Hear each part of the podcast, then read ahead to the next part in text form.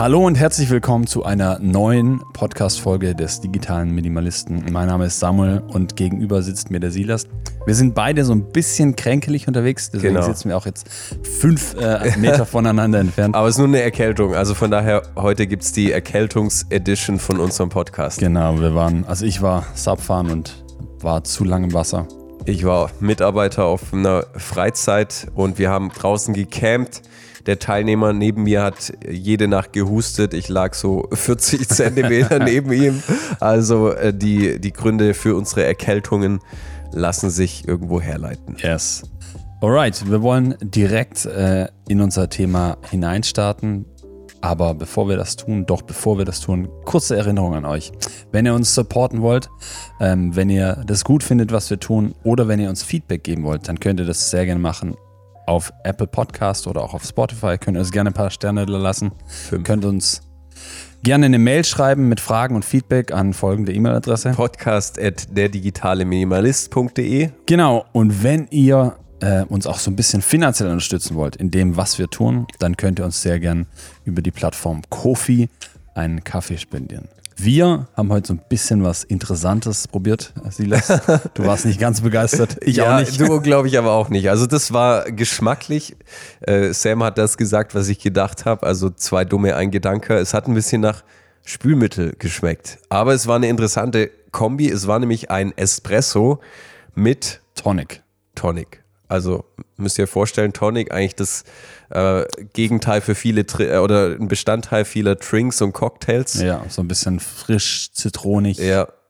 sauer. Und das mit Espresso. Ähm, ist auf jeden Fall mal ein Geschmackserlebnis, kann man machen, aber der Genuss bleibt längerfristig auf der Strecke. Genau. Da lieber noch ein Affogato. Alright, wir wollen heute über Laster sprechen. Um genau zu sein, ähm, haben diese Laster diesen großen, sperrigen Namen, äh, die sieben Todsünden.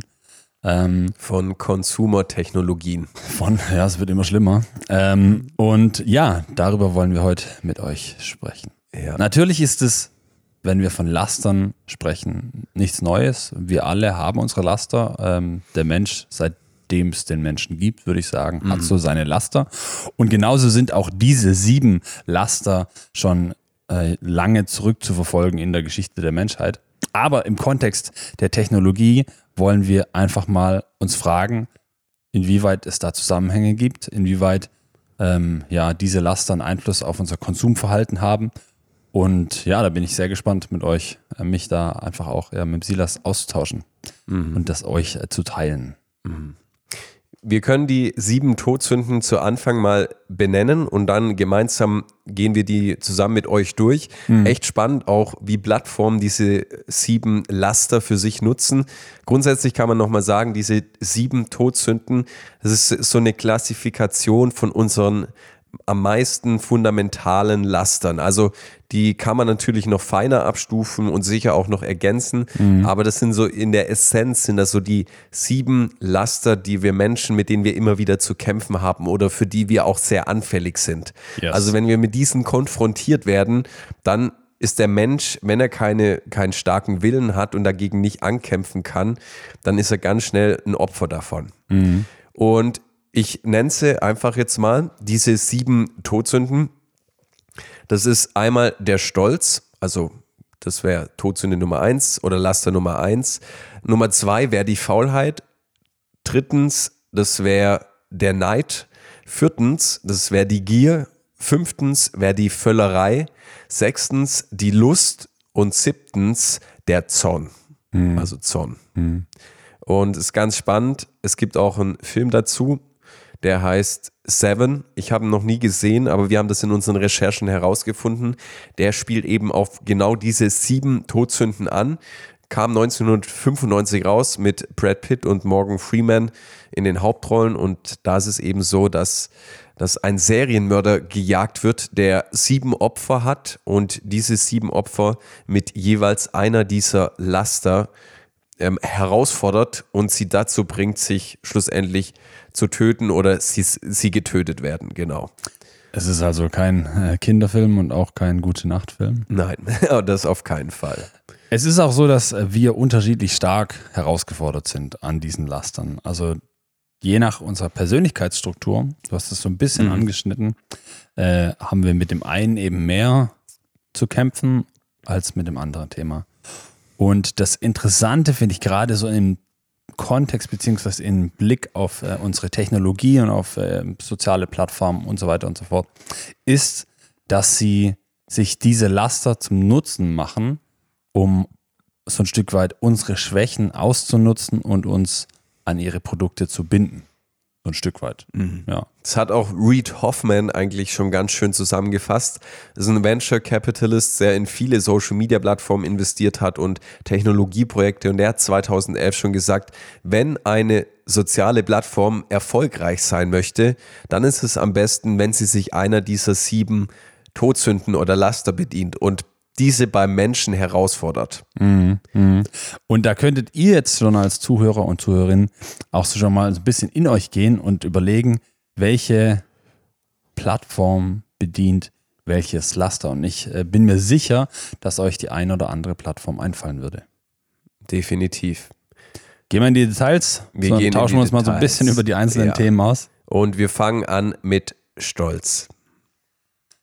Also eine Plattform, wo auch der Reed Hoffman mit beteiligt war als Co-Founder, das war das Business-Netzwerk. LinkedIn. Genau richtig. Ich weiß nicht, wer von euch auf LinkedIn ist. Ich bin's. Sam, bist du auch auf Nee, LinkedIn? ich bin nicht auf LinkedIn. Es kommt immer so ein bisschen, glaube ich, drauf an, was man für einen beruflichen Werdegang hat. Also Ja, also ja. Also was ich gehört habe, ist, dass man äh, auf LinkedIn eigentlich alles machen kann. Ähm, man muss das nur irgendwie professionell verpacken. Richtig. Also wenn ich jetzt irgendwie den Müll rausbringe, dann bin ich äh, Junior Assistant of the Mülldienst, whatever. Schön, schön gesagt, ja. Aber es ist eben so, dass LinkedIn eine Plattform ist, wo eigentlich jeder, der eine Profession hat, sich positionieren kann, kann ein Profil anlegen. Ist im Grunde genommen so eine Art moderner Lebenslauf, der digital existiert und wo andere Menschen eben sehen können, was du schon geleistet hast im Leben. Was hattest du für berufliche Stationen? Was für Auszeichnungen hast du erhalten? Was für Kurse hast du durchlaufen? Und das ist eben so eine Art Aushängeschild in der Businesswelt. Hey, was habe ich schon alles geleistet? Aber es ist doch ein Stück weit auch dazu da, um miteinander zu connecten. Oder angenommen, ich brauche jemand für eine gewisse Stelle, dann könnte ich ja auch in LinkedIn suchen, ob ich da jemanden finde Richtig. und dementsprechend auch Kontakt aufnehmen. ja, absolut richtig. Was hat das Ganze jetzt mit Stolz zu tun? Lass uns mal kurz an deinen Gedanken teilnehmen lassen, teilhaben. Schätz mal, was das am häufigsten besuchte Profil auf LinkedIn ist. Dann wird dir die Frage schon beantwortet. Äh, das weiß ich, das habe ich selbst äh, in einem Artikel gelesen, gerade bei sozialen Plattformen. Ich weiß nicht, ob es bei LinkedIn auch so, so Bei ist. LinkedIn ist es hauptsächlich so. ähm, ist das ja, also bei sozialen Plattformen ist es so, dass das eigene Profil mit am häufigsten angeschaut wird. Genau. Also, die Gründer von LinkedIn, die waren selber überrascht herauszufinden. Die haben mal so eine Art äh, Survey gemacht, also so eine Art Umfrage und so eine Art ähm, ja, Studie. Und dabei ist eben rausgekommen, dass Menschen am meisten ihr eigenes Profil besuchen. Viel häufiger als das Profil von anderen Menschen. Und das liegt einfach darin, weil die Menschen so drin vertieft sind. Sie, sie, sie sind wie so Kuratoren, die ihre eigene Sammlung für ein Museum zusammenstellen Ja, ja, ja, und immer wieder da zurückkommen und anschauen, hey, was habe ich schon geleistet? Was kann ich noch verbessern? Und was sind so meine eigenen ja, Achievements, die ich im Leben schon gehabt habe? LinkedIn ist auch ganz spannend, hat 830 Millionen Nutzer weltweit und 50 Prozent davon besuchen mindestens einmal im Monat LinkedIn als Plattform. Ich meine, diese Plattform haben immer auch was Gutes, aber jetzt im Kontext von Stolz ist es natürlich eine wunderbare Plattform, um äh, den eigenen Stolz äh, Ja. zu pushen, sich selbst eine große Brust zu machen und schaut mal her. Genau. Im, Im sportlichen Kontext könnte man auch noch eine Plattform nennen, wo das eine große Rolle spielt.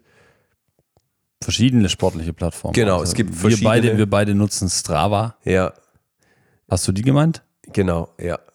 Es gibt auch andere Plattformen jetzt wie Freeletics oder Runtastic Genau. oder wie auch immer.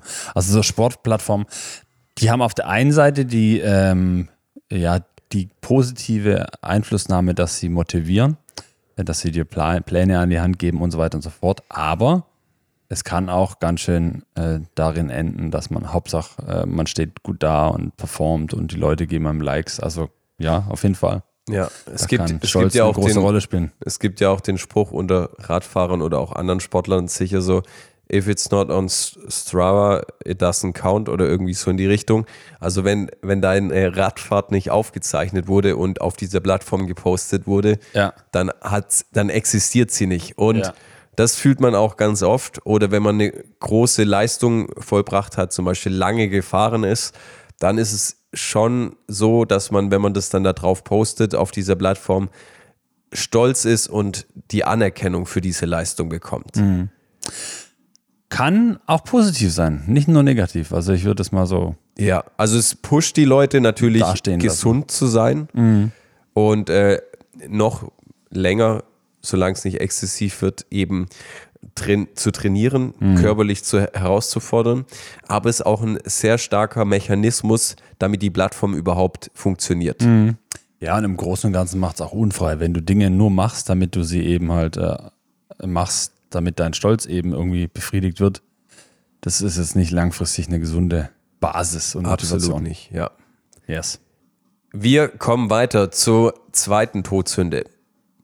Ich nenne das Faultier und du wirst mir sagen, welche, welches Laster unter dem Faultier sich befindet.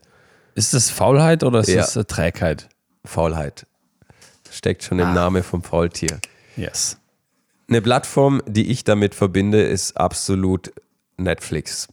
Also inzwischen ist es so, Binge- Binge-Watching. Binge-Watching, stell dir mal einen Samstag, Spätnachmittag oder Abend im Winter vor. Du, du liegst auf der Couch und äh, du schaust durch Netflix durch und dir werden Serien vorgeschlagen. Du musst eigentlich nicht mehr aktiv werden und du wirst absolut träge und ein Teil oder lässt dich dieser Faulheit hin.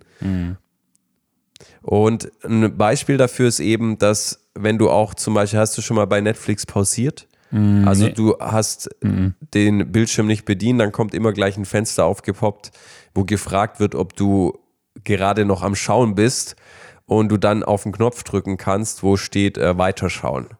Und das ist eben so, äh, ist auch so eine Taktik, wo du dich dann bewusst ein bisschen schlecht fühlst und du wieder neu herausgefordert wirst, deine Maus zu bewegen oder auf der Fernbedienung was anzutippen, um wieder in diesen Zirkel reinzukommen. Ja, ja, ja. Mhm.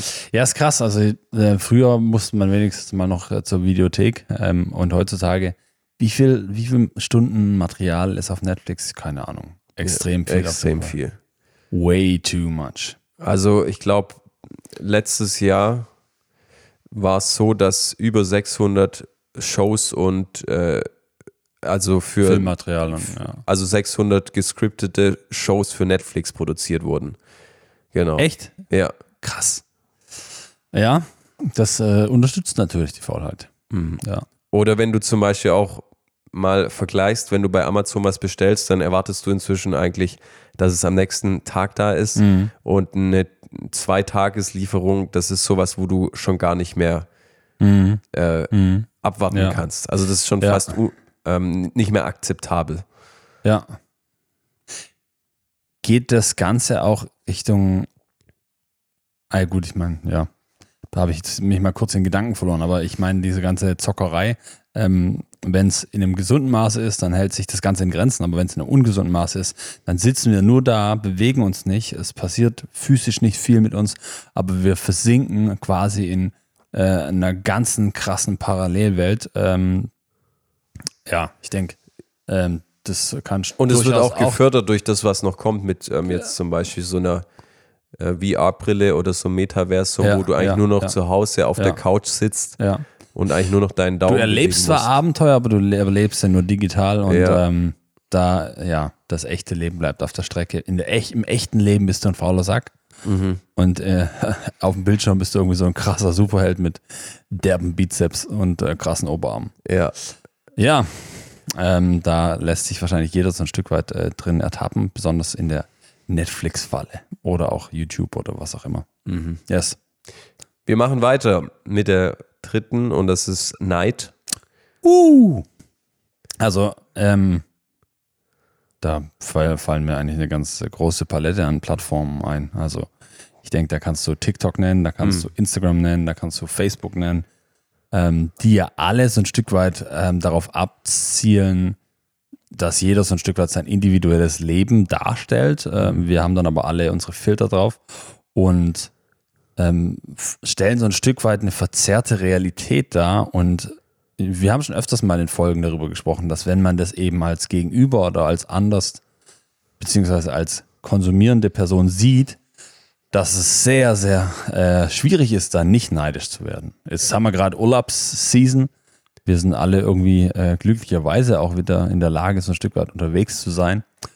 Ähm, und da ist man ganz schnell in der Gefahr, äh, den anderen um seine Erlebnisse zu beneiden. Ja. Und ich denke, Instagram ist da nach wie vor so die Vorzeigeplattform, die sich diesem Neid bedient, weil du eben schon noch mit, wir sind da auch gerade im Wandel mit den Reels und ähm, dass alles mehr Algorithmus basiert ist und nicht mehr so auf eine Person fokussiert, sondern mehr auf Content.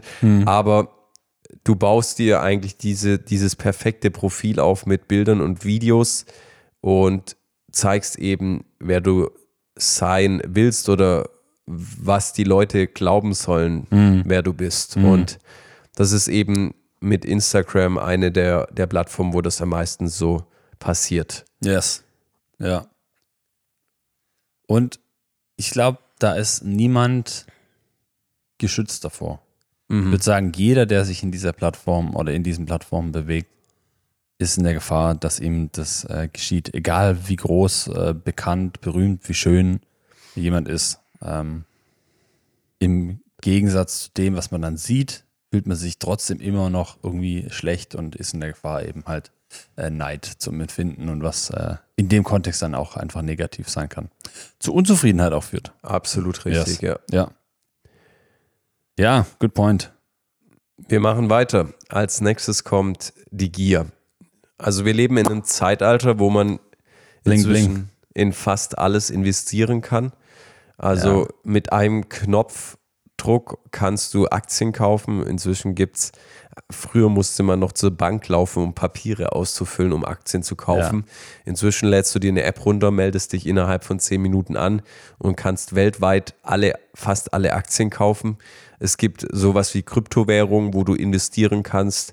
Daraus sind dann auch NFTs, also so Non-Fungible Tokens entstanden, Tokens, wo du eben in Objekte investieren kannst.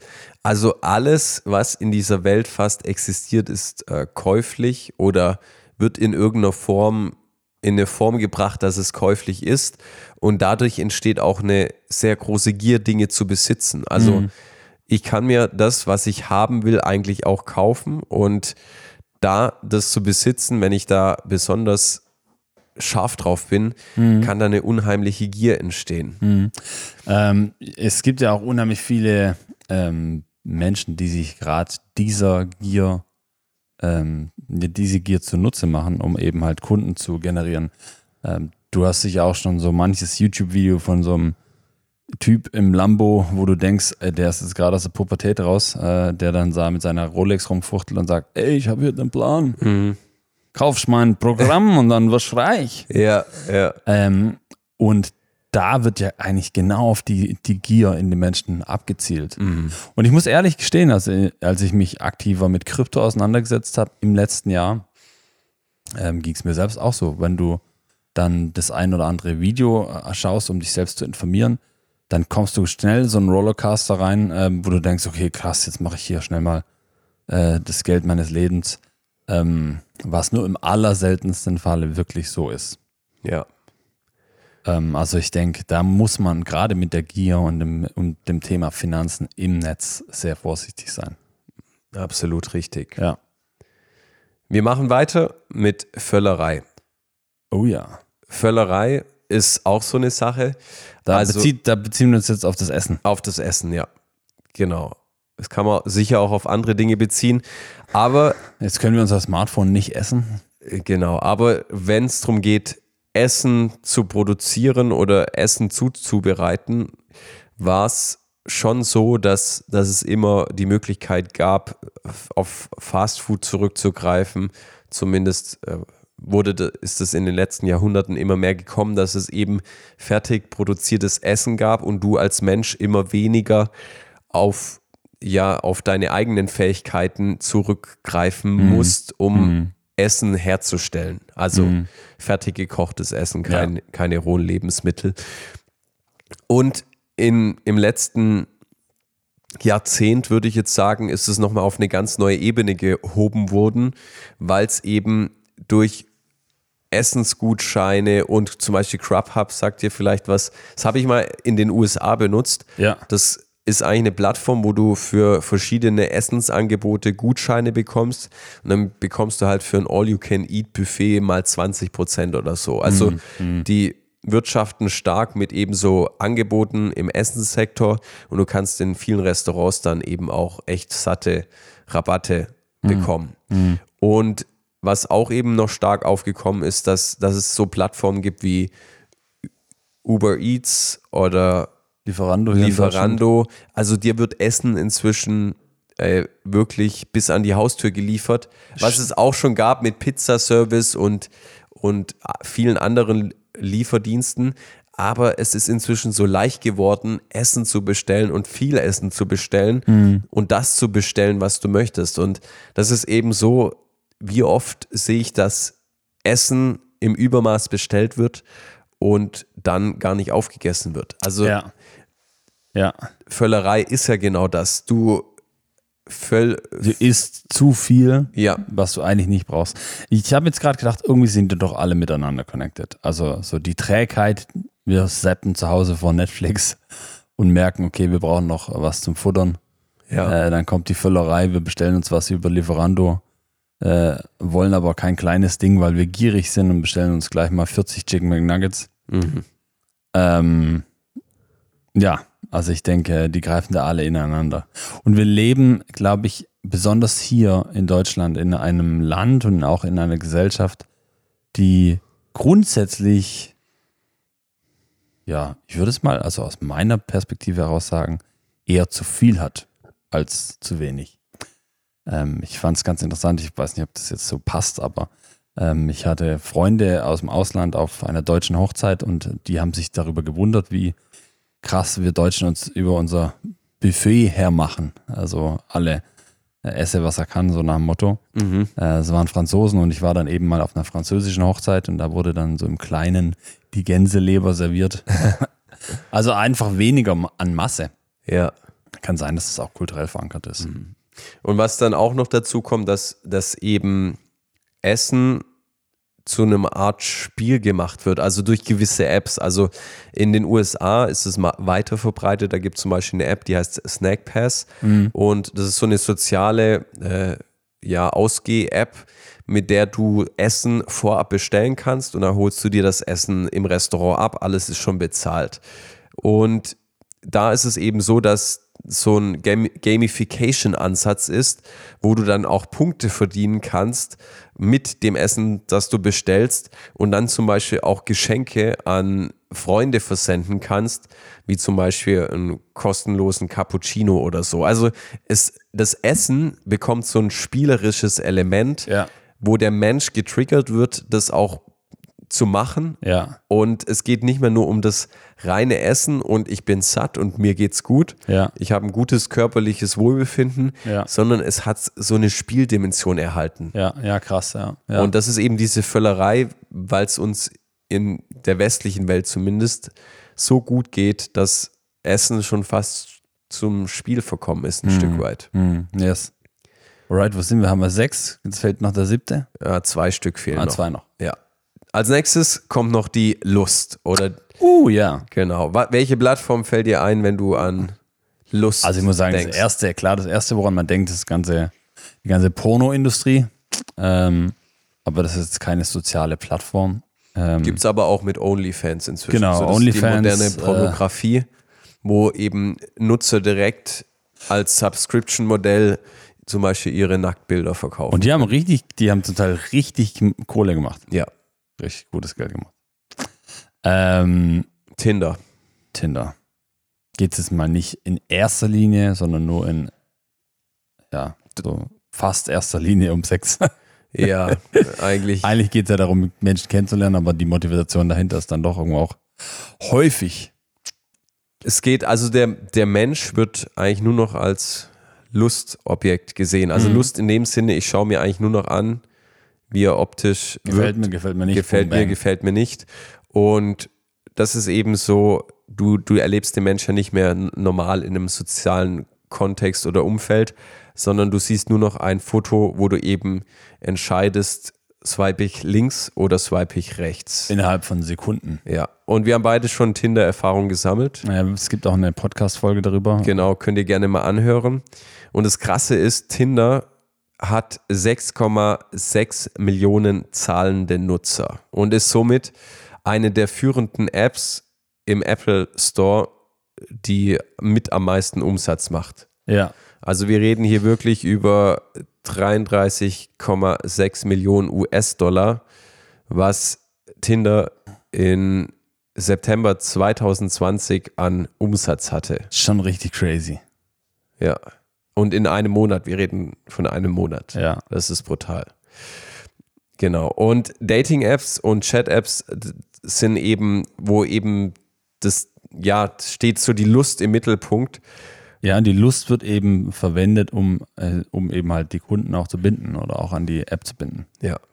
Also Sex Sells gibt es ja das, das Sprichwort. War eigentlich schon immer so, gell? Ja. Und äh, Lust also sells und Lust ähm, ist eben, oder Lust ist eben das, was viele Plattformen antreibt. Genau. Ich glaube, ähm, da muss man gar nicht mal äh, nur in soziale Plattformen reingehen. Also die Werbung ist da echt auch schon. Da werben sie für einen Rasenmäher mit einer Frau mit dem Ausschnitt und alle schauen, obwohl Ja. man keinen Rasenmäher braucht. Ja, Yes. da hast du recht, ja. Und als letzte Todsünde, bevor wir die Folge dann schließen, Last but not least. ja, kommt der Zorn. Yes. Und eine Plattform, die be berüchtigt ist dafür, dass man schnell mal seinen Zorn rauslässt, mit 280 Zeichen, die man auch maximal schreiben kann, Ist Twitter. ist Twitter. Sind es nur 280 Seiten Pro äh. Zeichen? Ja, in einem Tweet. Äh, und an, unterschiedliche Politiker unter anderem haben sich da äh, gerade zum Thema Zorn sehr bekannt gemacht. Äh, mit der mit äh, jetzt am häufigsten erwähnteste war Donald Trump in den letzten Jahren.